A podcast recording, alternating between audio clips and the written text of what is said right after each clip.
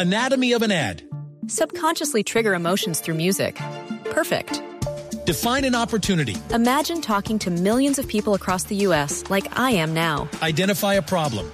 Creating an audio ad is time consuming. Offer a solution. Utilize cutting edge AI. Imagine creating all that in under 30 seconds. Well, we did to create this ad. To learn more about AI in the audio industry, download the white paper from audiostack.ai. Análisis, realidad, información en El Radar. Los hechos más importantes de la semana analizados a fondo. El eco de los acontecimientos. Un recorrido por lo que dice la gente con Ricardo Ospina. Aquí comienza El Radar en Blue Radio, la nueva alternativa. Yo hice el paseo millonario durante tres años. Por ese delito fui a parar a la cárcel uno le genera un golpe con un arma contundente para disminuir la resistencia del señor Watson y el otro le genera las heridas con arma corto punzante. En la noche de los hechos salía al restaurante acompañado de una amiga y en el transcurso pues fue víctima de hurto de todas sus pertenencias en esta modalidad de paseo millonario. Utilizan la misma modalidad que utilizaron con el agente de la DEA. Los sometían a humillaciones, entre ellos a heridas con punzones aplicándoselo a las piernas y a las mujeres induciéndolas al desespero. Pero esta mujer en un momento de descuido lo que hace es accionar el freno de mano de ese vehículo. Mucha atención, el excongresista del Valle del Cauca, Octavio de Jesús Zapata, fue asesinado en las últimas horas al parecer, después de haber sido víctima del llamado paseo millonario. Y lo ideó haciendo esto, meten una persona de una contextura pequeña que quepa aquí, bajan el cojín, corren esto, la persona se sube confiada al taxi, siempre entra por ahí o por allá sin darse cuenta que aquí hay alguien y cuando ya el taxi iba en movimiento, pues el sujeto salía de aquí a cometer el hecho. ¿Qué más? ¿Ya tienen los carros listos o qué? Sí, sí, sí. ¿Cómo, está el trabajo allá? Bien, está bueno, está bueno, mágica, pero vamos allá al centro comercial, aquí cuadramos. ¿Cuántos carros tienen? Eh, hoy tengo tres carritos ahí.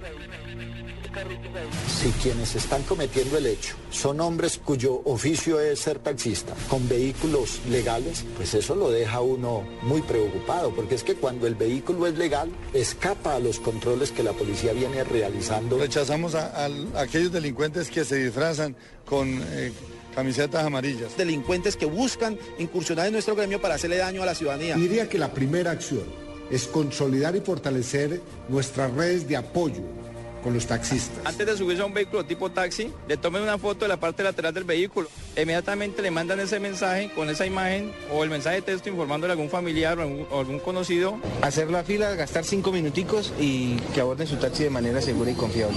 Que cada vez que se suban a un taxi, verifiquen la placa, la concuerden y llamen a algún familiar y digan, voy en tal carro. Una buena táctica para que no le saquen el paseo millonario. Cada año son asesinadas en nuestro país centenares de personas que tomaron la fatal decisión de abordar un taxi en la calle y son víctimas del paseo millonario. El paseo millonario, eufemismo utilizado para hablar de la atroz práctica de los peores delincuentes que secuestran a los transeúntes cuando están en estado de indefensión para robarles dinero, teléfonos, relojes y hasta la vida. El negocio criminal no tiene pierde para ellos. Ubican un taxi en una zona de comercio y rumba, recogen a su víctima, la llevan hacia una zona oscura y aparecen en escena otros dos taxis con asesinos en potencia que se suben al carro y amenazan al pasajero con armas de fuego. Lo demás es conocido. La víctima es vendada, es obligada a entregar sus tarjetas de crédito y débito y por supuesto sus claves, es ultrajada y además permanece secuestrada durante horas mientras desocupan sus cuentas bancarias. Algunos osan resistirse a los delincuentes, pero en su mayoría son asesinados con cuchillos y con revólveres, como le pasó hace dos meses a la gente de la DEA James Terry Watson. Lo que siente la gente en la calle es que la policía solamente se preocupa por estos casos cuando la víctima es un extranjero o una persona conocida. En los demás casos la respuesta es la impunidad. La pregunta es, ¿funcionarán los proyectos que buscan cerrar la puerta al paseo millonario? María Camila Díaz y Ricardo Espina los invitamos para que ustedes se ubiquen en el radar. Usted está en el radar en Blue Radio. Solamente en Bogotá se han recibido en este año más de 36 denuncias de personas víctimas de paseo millonario. En promedio se presenta un caso de estos cada semana y la mayoría fueron cometidos en las zonas de rumba y cerca de centros comerciales en localidades como Chapinero, Usaquén y Barrios Unidos. La mejor manera de retratar este delito, que es secuestro y que da penas superiores a los 20 años de cárcel, es con historias de vida como la de Andrés, un joven que fue engañado, luego lo robaron y casi es asesinado. Hace dos días por tratar de ayudar a, a, una anciana, una supuesta anciana, me secuestraron en un taxi, me robaron todo, me pegaron como dos horas. Bueno, fue tenaz la verdad. Un señor parado en un taxi me pidió la, o sea, que le ayudara con una anciana, una supuesta anciana a subirla a un taxi, no era una anciana, era un tipo disfrazado. Pues me metieron en un carro, me vendaron los ojos, me tiraron por ahí en una laguna por allá en Suba, en un monte, eh, me robaron, me pegaron, se me llevaron las tarjetas, sí como 300 mil pesos con celular, con todo. Fue tenaz, la verdad. Estamos mirando las cámaras de acá del centro comercial a ver si fue que alguien me estaba siguiendo o me estaban haciendo seguimiento, no, no sé, la verdad. La inseguridad es, está tenaz. La verdad uno trata de como ser bueno en la calle y la verdad ya ni se puede eso. Es más como más como campañas para la para que la gente tenga como prevención. Así lo detectó el radar en Blue Radio. Lamentablemente las cifras de subregistro en los casos de paseo millonario son muy altas. La gente en muchas oportunidades no denuncia porque dice que para qué, que finalmente no va a haber actuación de la fiscalía ni de la policía, pero el llamado es a que vayan y pongan la cara, que por lo menos queda el registro de que usted denunció que fue víctima de secuestro, que fue víctima de robo, porque todo eso es lo que configura este delito tan grave como es el que se llama paseo millonario. Está con nosotros a esta hora aquí en el radar el general Jorge Nieto. Él es el director de la Policía Judicial de Colombia, el director de la DIJÍN. General Nieto, buenas tardes. Muy buenas tardes. Un saludo muy especial a usted y a todos los oyentes. General, quiero preguntarle inicialmente sobre esto que estábamos comentando. ¿Por qué hay tanto subregistro en el caso de los paseos millonarios? ¿Por qué la gente se abstiene de denunciar en algunos casos el delito del que es víctima? Sí, desafortunadamente eh, eh, requerimos una mayor participación de la comunidad en la denuncia. La denuncia es fundamental para nosotros. Hay varios factores, a veces por miedo, a veces por eh, la falta de confianza en, las autoridades y, muchas situaciones de estas que generan esa situación para los ciudadanos. Pero aquí llamados a que aporten y la denuncia que es fundamental para que nosotros podamos entrar a fortalecer ese trabajo de investigación, como lo hemos venido dando y como lo ha venido dando la institución cuando se conocen los hechos, cuando hay toda una serie de información que nos permita a nosotros eh, sacar estas investigaciones y atacar todas estas estructuras criminales que afectan la seguridad ciudadana. Sí, estuvimos en la calle general y lo que dice la gente, que es lo que más nos importa a nosotros, es que no entiende por qué en casos que podemos llamar emblemáticos como el del asesinato del agente de la DEA en Colombia, James Terry Watson, si hubo trabajo conjunto de todas las autoridades colombianas y se logró llegar a la captura de los responsables y en otros casos cuando ataca a la gente del común, al colombiano de a pie, no existe la misma efectividad. ¿Qué le responde la policía a la gente que tiene esa percepción?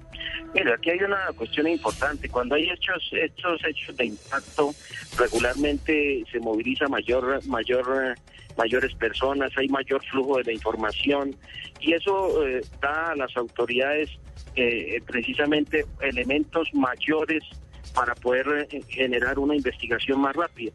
Ojalá que todos estos casos, las personas, la comunidad en general, se, aporte datos que son fundamentales para la investigación. Hay muchos casos que de pronto, por diferentes situaciones, las personas, la comunidad en general, ven, observan algún detalle y demás, y no lo aportan a las autoridades en, en las investigaciones.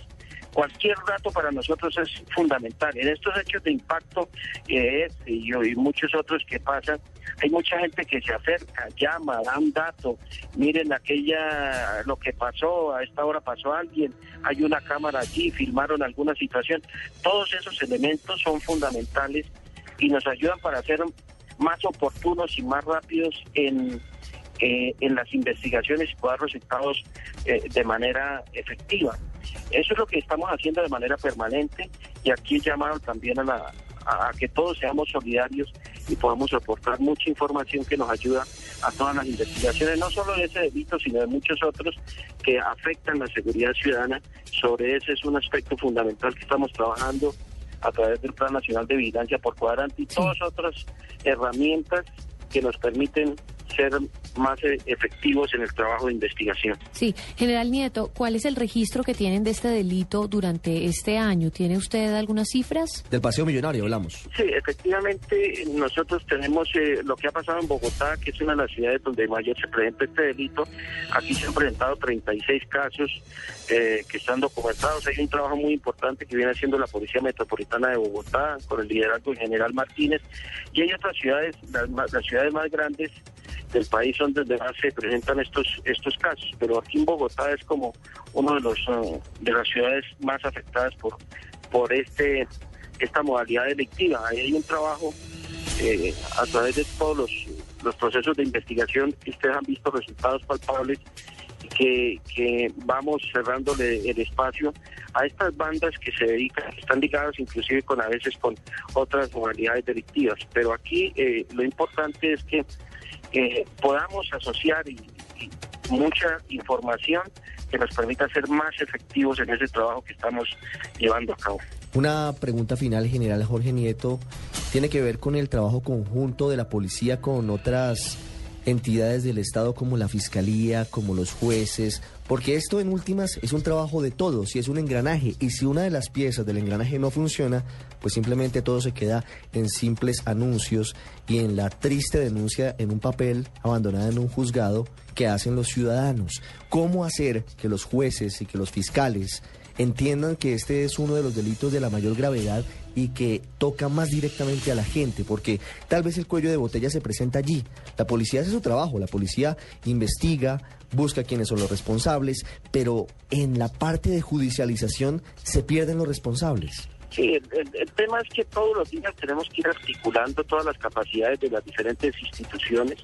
Hay un trabajo muy importante que, que hacen todas ellas. Nosotros tenemos una articulación muy importante con la Fiscalía General de la Nación. De hecho, todo lo que hacemos es con ellos para poder generar todos los elementos probatorios para que eh, las personas puedan eh, mm, ser imputadas eh, de acuerdo a toda nuestra legislación y ese es el trabajo que todos los días tenemos que articular con, con nuestra fiscalía y ese es el, trabajo permanente. De hecho, hemos hecho unos grupos especializados, articulados con, con, la fiscalía, donde trabajamos de la mano todos los días y ahí se van viendo los resultados. Aquí el, mensaje es que todos los días debemos eh, generar mayores niveles de coordinación, de articulación para que todas las capacidades de todas las instituciones converjan a salirle al paso a todos los fenómenos criminales que afectan la seguridad ciudadana.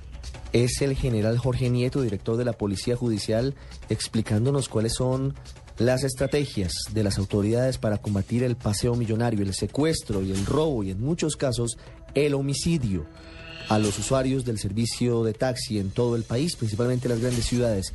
General Nieto, muchas gracias por habernos acompañado. No, con mucho gusto y un saludo muy especial. Buenas tardes. En el radar de Blue Radio, lo que dice la gente. Salimos a las calles para escuchar a la gente. Les preguntamos si han sido víctimas de paseo millonario y qué solución le ven a este problema. Escuchamos. El paseo millonario, pues es decir, es una cuestión social por la vaina de falta de empleo el gobierno debe pararle más bolas a eso. Personalmente no me ha pasado eso. Pues estar más pendiente cuando las personas retiran mucho dinero. Más policía, ¿no?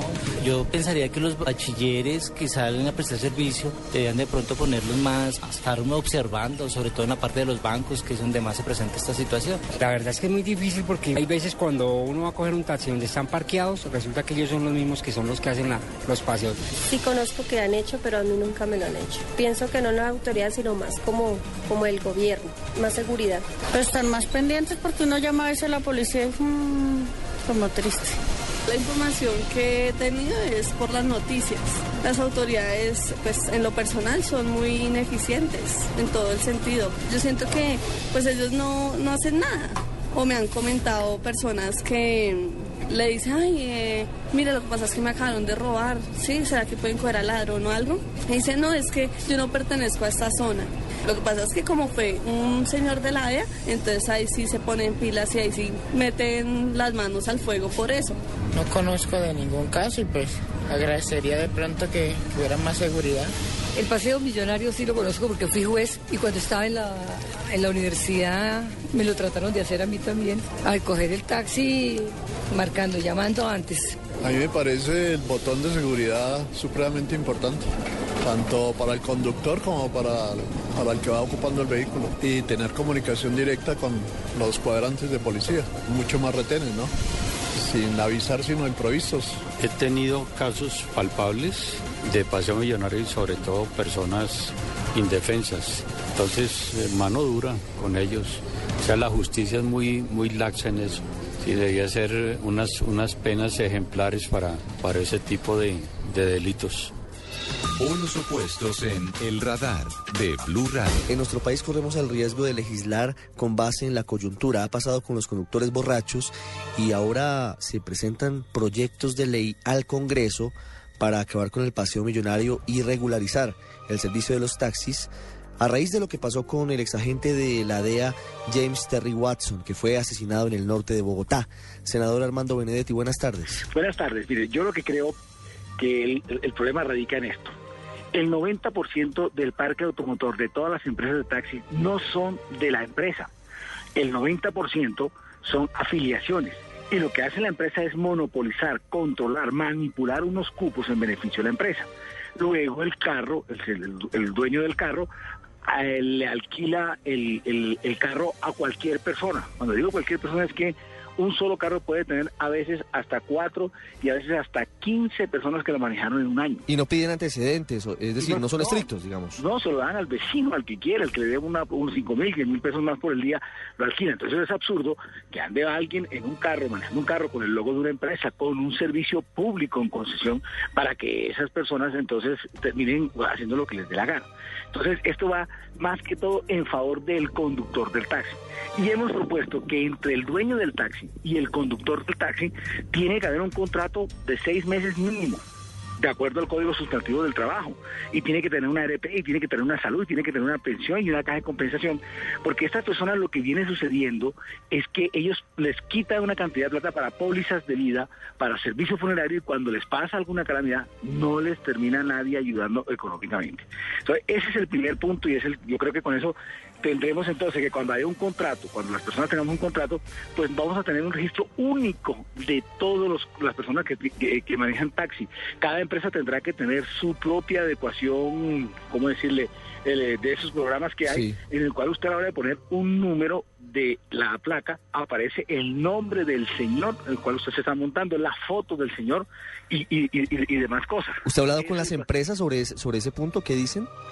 A mí no me gustaría hablar con las empresas porque es obvio que esto, este proyecto de alguna u otra forma trata de meter también en cintura a las empresas. Sí he hablado con los taxistas, con los conductores del taxi, que son los que tienen esa cantidad de problemas. Entonces hablaríamos aquí de lo que le venía diciendo de un pie, habría que hacer un paquete de datos, crear una aplicación para que cuando usted se monta el carro, con poner solamente el número de placa, usted sabe con quién se está montando. La empresa además eh, se le sancionará a quien no preste el servicio. El bloqueo, el lo- bloqueo, los retenes que a veces hacen los taxistas también.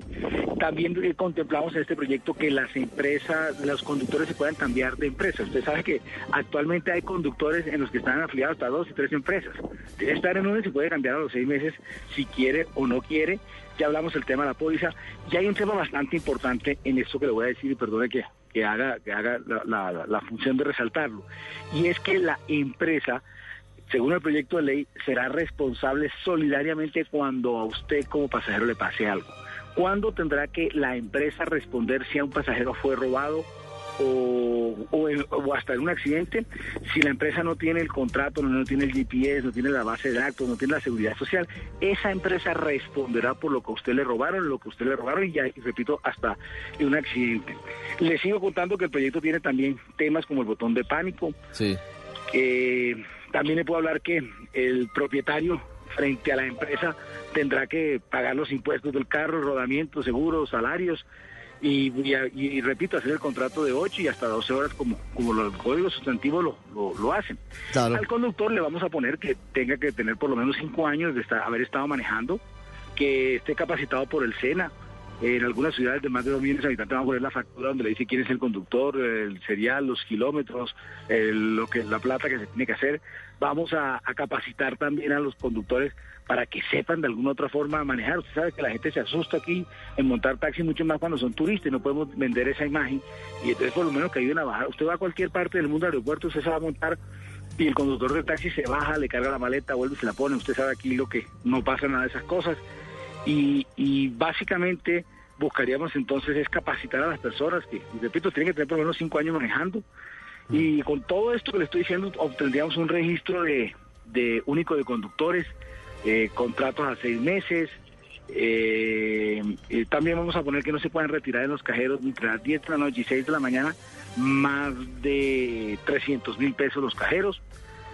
Eh, también vamos a poner una cosa que me parece importante, que es la no alteración al tema de los carros. Usted ha visto que los carros le ponen una cantidad de santos, le ponen una cantidad de tapetes, le ponen, le pol- polarizan los vidrios, le ponen unos unos gallos, le ponen los em, rines anchos, nada de esas cosas. boceles y que le ponen todas de- las... De sí. cuánta cosa le ponen ahí que eso se ve horrible. Y como no lo han entendido, pues habrá que ponerlo de esa forma, ¿no? De- y bueno, todos tenemos aquí unas obligaciones de la empresa y eso es básicamente lo que consiste el proyecto. ¿Hay ambiente para que pase? Es decir, la coyuntura podría ayudar a que por fin nuestros congresistas eh, entiendan que es un asunto que nos toca a todos todos los días y que hay que legislar sobre el, sobre el tema. Sí, eh, yo me quedé sorprendido porque hay varios miembros de la Comisión Sexta que son donde, son donde se va, es donde se va a discutir el proyecto. Me quedé sorprendido que me buscaron, me pidieron el proyecto, eh, lo que habían oído en los medios les gustó, que también que eh, la de- del mismo gobierno me pidieron también el proyecto. O sea que le, le insisto que las cosas pues han salido mejor de lo que yo pensaba en principio. Senador Benedetti, muchas gracias. Tal vez una pregunta final. ¿Será viable esa restricción para el retiro de dinero entre las 10 de la noche y las 6 de la mañana para evitar obviamente esto? Porque cuando uno lo roban en un paseo millonario lo que hacen los delincuentes es quitarle las tarjetas, pedirle la clave y empiezan a sacar plata y a sacar plata y cambian el día y vuelven a sacar plata. Es decir, es, un carrusel terrible y eso se facilita porque no hay restricciones. ¿Eso será viable poder eh, limitar el retiro de dinero en las noches? Sí, claro que es viable, porque si estamos viendo que ese es el problema, porque usted lo atraca entre 10 y 11 de la noche para quedarse con usted, para después volver a sacar plata a la 1, 2, 3 de la mañana, pues es viable que entre esa hora, que es, según las estadísticas que se da el paseo millonario, pues entonces esas personas no se pueden retirar más de 300 mil pesos. Obviamente la tarjeta quedará habilitada para usarla de débito en algún restaurante o en alguna clínica o lo que usted quiera, porque ya usted sabe que las tarjetas débitos también se pueden utilizar en varios eh, eh, sitios, ¿verdad? Entonces lo que le quiero significar es... Pero que no efectivo, lo único es que limita la- el retiro de efectivo. Exacto, ya si, el- ya si el señor eh, atracador que lo retiene usted lo lleva a un restaurante, pues sería el colmo, o a un, un almacén para pagar algunas cosas sería el colmo. Siempre lo que retira es efectivo y entre esas horas es que se dan ese tipo de retenciones o secuestros para mí. ¿Para cuándo debería estar aprobado este proyecto? Yo creería que antes de diciembre. Es un buen tema importante para el Congreso, para todo el mundo, para los taxistas, para todos. Senador Benedetti, muchísimas gracias. A usted y que pasen buena tarde en el día de hoy sábado, que parece que está chévere. Usted está en el radar en Blue Radio. Vamos ahora a conocer qué dicen nuestros oyentes en las redes sociales. Les comentamos lo que está pasando con el Paseo Millonario, pero nos interesa mucho lo que nos están diciendo ellos. ¿Qué opinan sobre los proyectos y las iniciativas que buscan acabar con este delito y si han sido víctimas o no? Porque de una u otra manera alguna persona cercana podría haber sido objeto de estas actuaciones delictivas. Andrés Murcia, buenas tardes. Buenas tardes, Ricardo. Pues eh, hicimos la pregunta esta semana para nuestros oyentes si habían tenido alguna experiencia cercana con este fenómeno delictivo y recibimos algunos, algunos mensajes y he seleccionado cuatro para leerles, compartirles. Arroba Estefanía H dice, coger taxi en esta ciudad es odio coger taxi en esta ciudad. Estoy convencida que casi nos hacen el paseo millonario. Qué jartera. Arroba León Pies dice, ¿y vale la pena denunciar un atraco o paseo millonario? Nadie denuncia porque aquí la justicia no vale ni un peso y trabaja por estratos. Arroba Ringo Arango dice, desafortunadamente las víctimas del paseo millonario viven en carne propia la impunidad. Arroba R. Chaín Saye dice, para combatir el paseo millonario se necesita más que una ley. Se requiere verdadero compromiso e investigaciones serias de parte de las autoridades. Usted está en el radar en Blue Radio. Vamos ahora a conocer la otra cara de la moneda, la de los taxistas. Está con nosotros Hugo Ospina, que es el presidente de la Asociación de Propietarios y Conductores de Taxis en Bogotá. Señor Ospina, buenas tardes. Buenas tardes, Ricardo, a usted, a Camila y a toda la audiencia de la Blue. ¿Cómo reciben ustedes proyectos como el que presentará el senador Armando Benedetti buscando acabar con el paseo millonario y en general buscar que se normalice el transporte de, este tipo en las ciudades del país? Él ya presentó el proyecto, de hecho, eh, yo participé en la, consecución de varias propuestas para esa ese proyecto de ley. Yo me reuní con el senador Armando Benedetti y su equipo de trabajo, donde le hicimos varias eh, sugerencias y precisiones y aclaraciones sobre verdaderamente lo que está pasando con el paseo millonario en Colombia. Y se le hizo énfasis también de que los taxistas en Colombia también somos víctimas del paseo millonario. A nuestros taxistas los meten entre el baúl, lo, lo impactan de tres disparos o varias puñaladas, lo recorren por toda la ciudad, le roban el producido, el radioteléfono y le roban el carro. A nosotros también somos víctimas del paseo millonario. Por eso el llamado a la fiscalía y a nuestros jueces es que también cuando cojan a los ladrones y delincuentes de los taxistas, también deben de aplicarles el paseo millonario a esos delincuentes que también hacen el paseo millonario a los taxistas en Colombia. Obviamente, don Hugo, la población de taxistas es mucho más pequeña que la población en general y por eso nos parece importante, claro, que se garantice la seguridad de los conductores de servicio público, pero quiero que nos concentremos en lo que le pasa a los pasajeros. Desde luego, debe cobijar a los conductores que en las noches arriesgan su vida, que son víctimas de atracos y demás, pero para plantearlo en los términos de los usuarios de los taxis, cómo garantizar seguridad para ellos y para el conductor de la misma forma. ¿Ese proyecto lo garantiza? Pues yo sí creo, Ricardo, y, se lo digo por dos cosas. Primero, porque ahí está dando unas directrices y unos parámetros para ser taxista en Colombia. Si nosotros contratamos laboralmente a los conductores, pues va a haber una mejor selección del personal que va a manejar el taxi en, la, en, el país. Es de tener en cuenta que hoy en día, para ser taxista, solamente se necesita tener un pase, C1 y ya. Con eso, saber y leer y escribir y tener una licencia de conducción, con eso ya puede ser uno taxista en Colombia. No hay ninguna autoridad, ningún decreto, ninguna norma que diga que para ser taxista, como mínimo, se necesita ser mexicano en Colombia. Como mínimo, haber cursado unos, unos cursos de conocimiento de la ciudad, conocimiento de normas de tránsito. Por eso hoy en día estamos prestando un mal servicio. Dense cuenta que no es solamente el paseo millonario, sino el para dónde va, el para dónde va y el para dónde va. Eso también debería acabarse acá en Colombia, porque, bueno, el fenómeno es más que todo en la ciudad de Bogotá, de para dónde va. Adicionalmente a eso, Ricardo, le estamos diciendo al, que se le, se le se le agregue al proyecto de ley un seguro de vida para para el usuario y para el taxista. Es vergonzoso ver que si a un ciudadano lo asesinan en un taxi, en la prestación de un servicio, no hay quien lo cubra porque las pólizas de seguro solamente están para accidentes de tránsito. Lo mismo pasa con el taxista. Por eso, Ricardo, usted se ha dado cuenta varias veces que nos sacan noticias de que tocó pedir o hacer colecta para pedir eh, el entierro o el cajón para el señor taxista, porque no hay ninguna póliza que lo, que lo cubra. Con este proyecto de ley están parados tanto el propietario, el conductor y el usuario, que es la razón de ser de nuestro negocio. Si nosotros no cuidamos a nuestros usuarios, pues no vamos a ver quién, no vamos a tener quien no se nos monte en nuestros taxis. Hugo, pero ustedes han tenido últimamente reuniones con la policía, con el director, con el comandante de la Policía Metropolitana de Bogotá. ¿Ustedes han creído que hasta el momento, luego de varios registros de paseos millonarios eh, y con el trabajo que ha hecho la policía, pues ha sido efectivo hasta el momento? Mire, yo le puedo decir que desde que está el paseo millonario, así como que sucedió con la familia de Terry Watson, teníamos dos fenómenos de paseo millonario. El primero, que es el modus operandi que le sucedió al ciudadano Terry Watson y que le sucedió a muchos colombianos y a muchos ciudadanos en Bogotá, ya se frenó, yo diría que casi en un 90%. Pero el segundo fenómeno de paseo millonario, ese para mí sigue igual. ¿Cuál es? Es que el, el falso taxista o el taxista legal o no legal lo está recogiendo usted en un sitio determinado de la ciudad y lo lleva hasta el frente de su casa.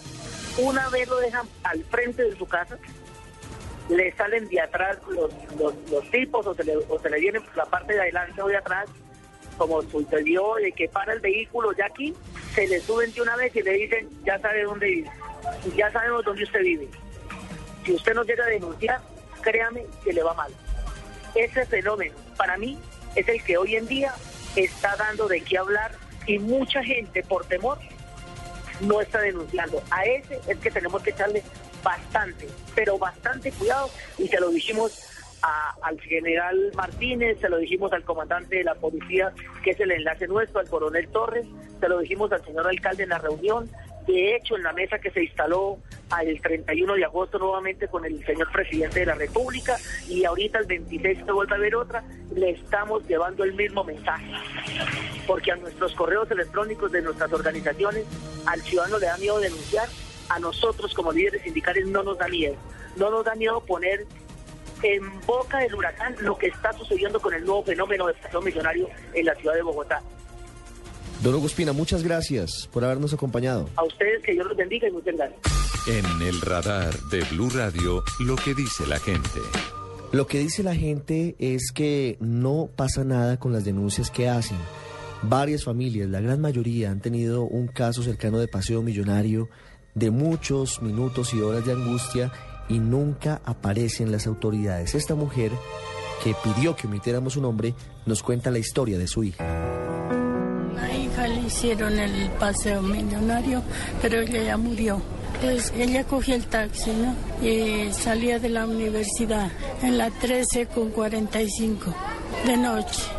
Entonces subieron dos tipos de lado y lado, la amenazaron, le quitaron todas las tarjetas y le hicieron sacar la plata de las tarjetas hace cinco años. Ella tenía 30 años. Yo no, no veo, no le veo el caso a eso, que nada, porque están expuestos todos, ¿no? Los hijos y todo. Claro que ellos tienen carro, pero cuando hay pico cogen taxi. La indolencia, la falta de acción de las autoridades hacen que se sigan presentando casos de paseo millonario en nuestras ciudades. Una pausa y ya regresamos al radar. Usted está en El Radar, en Blue Radio. Ser solidario es dar afecto, compañía, ayuda a quienes lo necesitan. Seamos solidarios. Caminemos por una Colombia solidaria. Caminata de la Solidaridad, Gran Festival de la Diversidad Cultural, Carnaval de Negros y Blancos, comparsas folclóricas y muchos artistas, carrozas, reinas, actores, deportistas, puestos de recreación. Domingo 25 de agosto a partir de las 9 y 30 am. Desde el Parque Nacional por la ruta acostumbrada hasta el Centro de Alto Rendimiento. Patrocinan Bancolombia, Pat Primo, Empresa de Licores de Cundinamarca, Grupo Argos, Claro, apoya Alcaldía Mayor de Bogotá. Usted está en El Radar, en Blue Radio.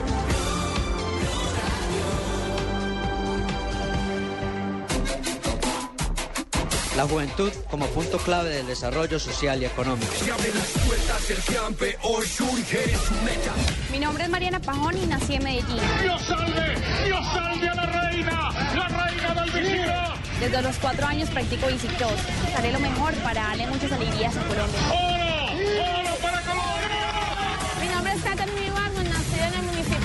Colombia. ¡Colombia ¡Oro para Colombia! ¡Oro para la diosa de! Mi nombre es Yuri Alvear Orejuela.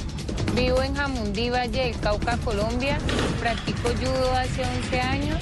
Mi nombre es Mabel Mosquera, nací en el departamento de Chocó. Fui medallista olímpica en Atenas 2004 en la modalidad de levantamiento de pesas.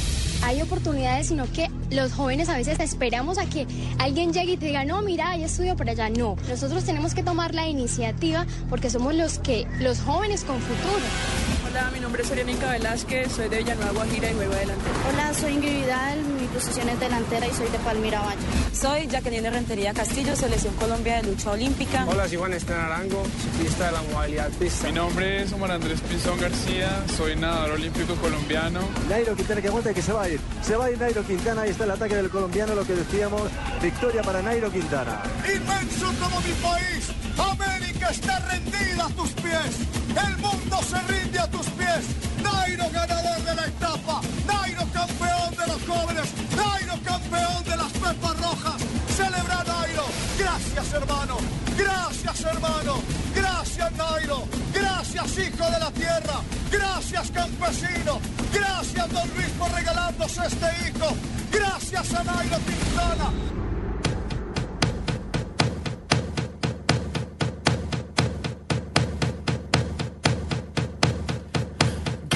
Second, I, I need to get my story straight. My friends are in the bathroom getting higher than the Empire State. My lover, she is waiting for me just across the bar. My seat's been taken by some sunglasses, asking about a scar. And I know I gave it to you months ago.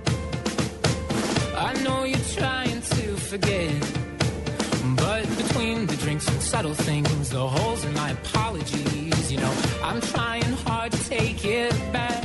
So if by the time the bar closes and you feel like falling down, I'll carry you home tonight.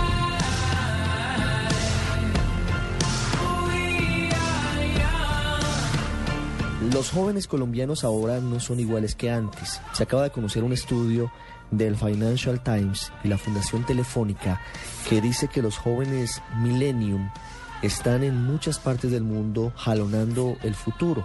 En América Latina, el país que más cantidad de jóvenes que tienen en su mente cambiar el presente, no solamente de ellos, sino de sus regiones, es Colombia.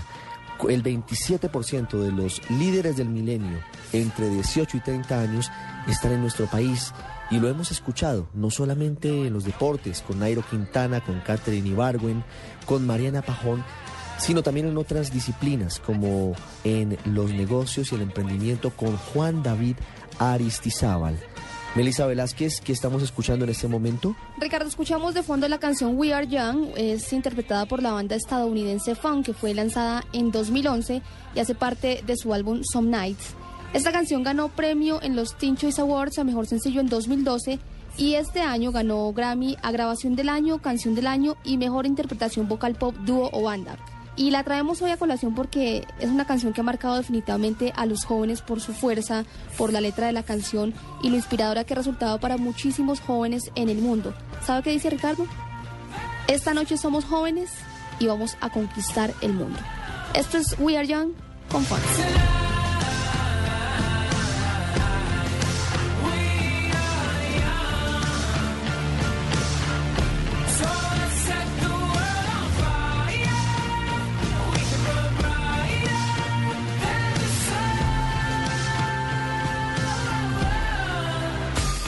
El radar de Blue Radio, lo que dice la gente.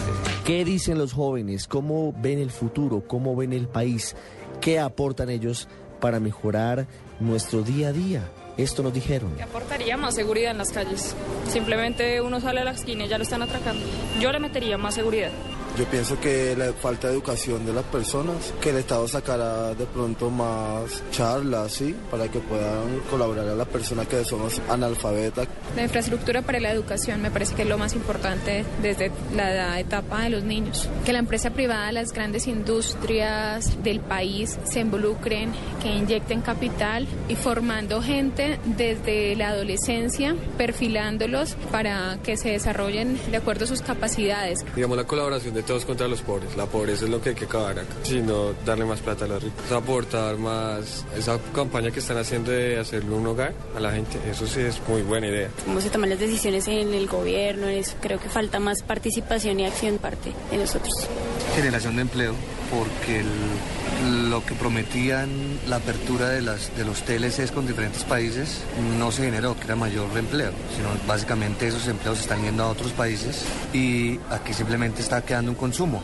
Sinceramente lo que más hoy sí el mayor problema que hay ahorita es con los medios de comunicación, porque no les conviene ni a ellos ni a los que ya están arriba. Los niños en la calle, los que les toca trabajar. A veces lo hago, buscar una persona del bienestar familiar que los ayude para colegios o al menos que estén estudiando. Pues a mí me parece que la educación pues no, no es muy buena y tampoco hay muchas oportunidades para estudiar. Menos plata en la educación, no están invirtiendo nada ahorita en las universidades. Miles de gente se presenta y muchas no pasan. Y las que pasan muchas veces tienen más plata que los que están esperando a ver si pasa. Tal vez un proyecto al cual, no sé, se le brinden más oportunidades al joven para estudiar. La verdad, un pueblo oculto es el mayor peligro para los políticos. Que el pueblo también elija esa libertad que pueden tener para expresarse. Usted está en El Radar, en Blue Radio.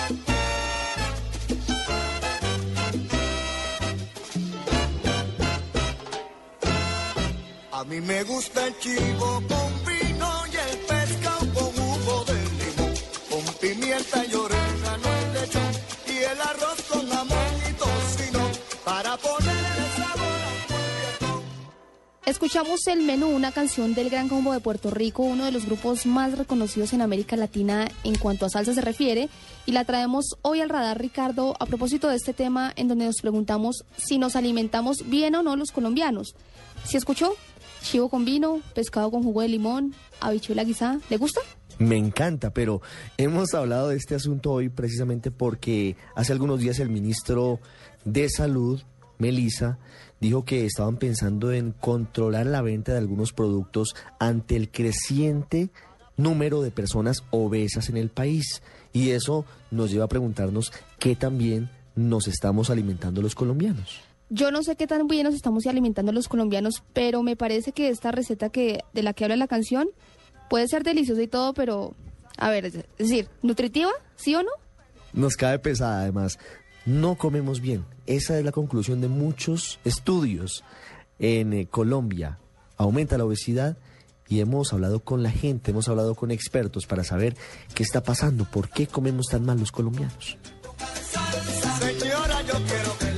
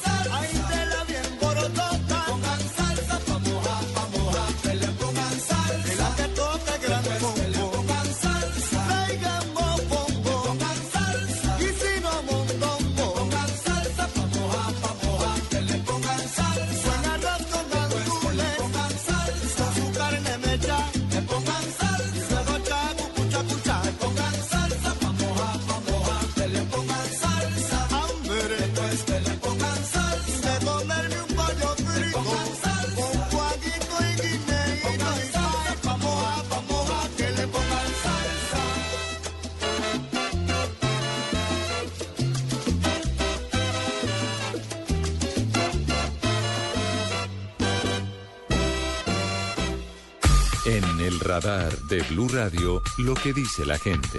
¿Será que los colombianos sí nos alimentamos mal o creemos que nos alimentamos bien? ¿Qué dice la gente? ¿Qué dicen los oyentes? Pues lo normal, yo soy una persona estrato 2, 3, uno subsiste prácticamente. Sí, sí, porque ahora soy diabética, entonces me toca. No me alimento bien. a veces uno come bien, a veces come mal. Dos comidas al día, un cafecito en la noche, ya. No, la alimentación de uno, pues los químicos y todo eso ahora ya no es tan buena. Ahora permanece uno más enfermo que alentado. No, yo no me alimento bien. Pues porque a veces salgo de afán de mi casa o pues no me queda tiempo para cocinar. Todos los trabajos se prestan para que realmente tú ya no puedas alimentarte bien. Ya uno deja de sentir hambre por lo ocupado que uno está. La verdad es eso. Sí, yo sé que no me alimento bien. Mm, no, la verdad no. Para comer a buena hora, pues no, no le queda a uno pues como tiempo para comer al, a tiempo que es. No, normal. Chocolate, pan, huevos, al almuerzo puede ser harinas, arroz, carne o frijol, depende. Pues a veces compro cualquier cosa, digamos, salgo de acá y me voy a comer comida chatarra. Sí, yo me alimento bien, eh, las tres comidas diarias, nada de comida chatarra. no, pues por toda la rutina, por el corre-corre del día, uno no se alimenta bien, come a deshoras. Pues sí, yo creo que me alimento bien, digamos, le doy mucha prelación a las frutas, poca carne, buen pescado y mucho ejercicio. Yo como pollo todos los días y verduritas y jugo. Pues como ya estoy en la tercera edad, yo más o menos trato de no consumir tantas grasas, como más que todo frutas. Come uno regular porque pues el salario para uno comer sanamente tiene uno que invertir muy buena plata, ¿no? Realmente en sí, en el pueblo colombiano en general, todo aquel que trabaja duro come poco. Usted está en El Radar, en Blue Radio. El doctor Gabriel Cubillos es presidente de la Clínica Colombiana de Obesidad y Metabolismo. Es cirujano de la Universidad Industrial de Santander y lleva 15 años ejerciendo la medicina y nos dice cuál es su concepto profesional sobre la forma en la que nos estamos alimentando los colombianos. La nutrición es un factor muy importante en los problemas de obesidad. En la medida que el ser humano se volvió más sedentario, ha disminuido su capacidad física y, y ha incrementado el consumo de, harinas refinadas en su alimentación. Definitivamente las alteraciones nutricionales, el comer de manera desordenada, el consumir más calorías de lo normal, son factores que van directamente relacionados con alteraciones inmunológicas. Una comida sana hace que el paciente tenga mejores reservas desde todo el punto de vista. Entonces, al consumir más fritos, más, más harinas refinadas como pan, como pastas, como aceites no refinados y más azúcares, y al hacer menos ejercicio el sistema inmune se deprime. Entonces da la oportunidad a que alteraciones infecciosas que están combatiendo al hombre continuamente sean la causa de mayor desórdenes metabólicos. Durante 15 años hemos observado más o menos unos 30 mil pacientes y hemos logrado conocer que la mayor prevalencia de alteraciones, por ejemplo en las mujeres que producen obesidad, son las infecciones urinarias. De manera asombrosa. Hemos notado un factor común en el más del 90% de las pacientes que consultan por obesidad. Se presentan alteraciones infecciosas desde la infancia tales como cervicitis, estenosis o estrechez de la uretra, infecciones urinarias crónicas, son el factor preponderante en las mujeres. Curiosamente en los hombres esas alteraciones giran más a bacterias del sistema respiratorio superior y en la última década hemos notado un incremento de las bacterias a nivel intestinal. Entonces el ser humano al alterar su alimentación se disminuyen las defensas y el sistema inmune se deprime, las bacterias colonizan al ser humano y producen alteraciones hormonales. Entonces se producen bloqueos de la tiroides, se producen bloqueos de la prolactina, se producen bloqueos del cortisol que hacen que el paciente así haga dieta o así haga ejercicio después de que haya el bloqueo hormonal, no respondan a ningún tratamiento. En la medida que el paciente va subiendo de peso, va directamente relacionado con las alteraciones médicas que se presentan en el paciente. Entonces, lo normal es que uno oscile más o menos entre un 5% de peso hacia arriba y hacia abajo. Cuando esa alteración es mayor y empiezan a haber varios kilos de sobrepeso, va relacionado directamente relacionado con la calidad y la cantidad de alteraciones médicas que se presentan. Definitivamente hay que aprender a alimentarse, pero racionales, pero una vez que se haya establecido una enfermedad hay que dar tratamiento médico. Por eso los pacientes pueden hacer dieta, pueden hacer ir al gimnasio, se pueden operar, pero si no curan sus causas, sus alteraciones médicas no pueden curarse y terminan en diabetes, terminan en hipertensión, terminan en infarto y son enfermedades que son médicamente tratables, diagnosticables y curables en un altísimo porcentaje. Lo que tenemos en Colombia es un desconocimiento absoluto de parte de los médicos y las personas que manejan la obesidad de las causas de dicha patología y los pacientes son los directamente relacionados y, son los directamente implicados en el tema. Pero la culpa es del sistema, del conocimiento médico y y del desconocimiento de los profesionales. Gracias a todos. En ocho días los esperamos de nuevo aquí en el radar.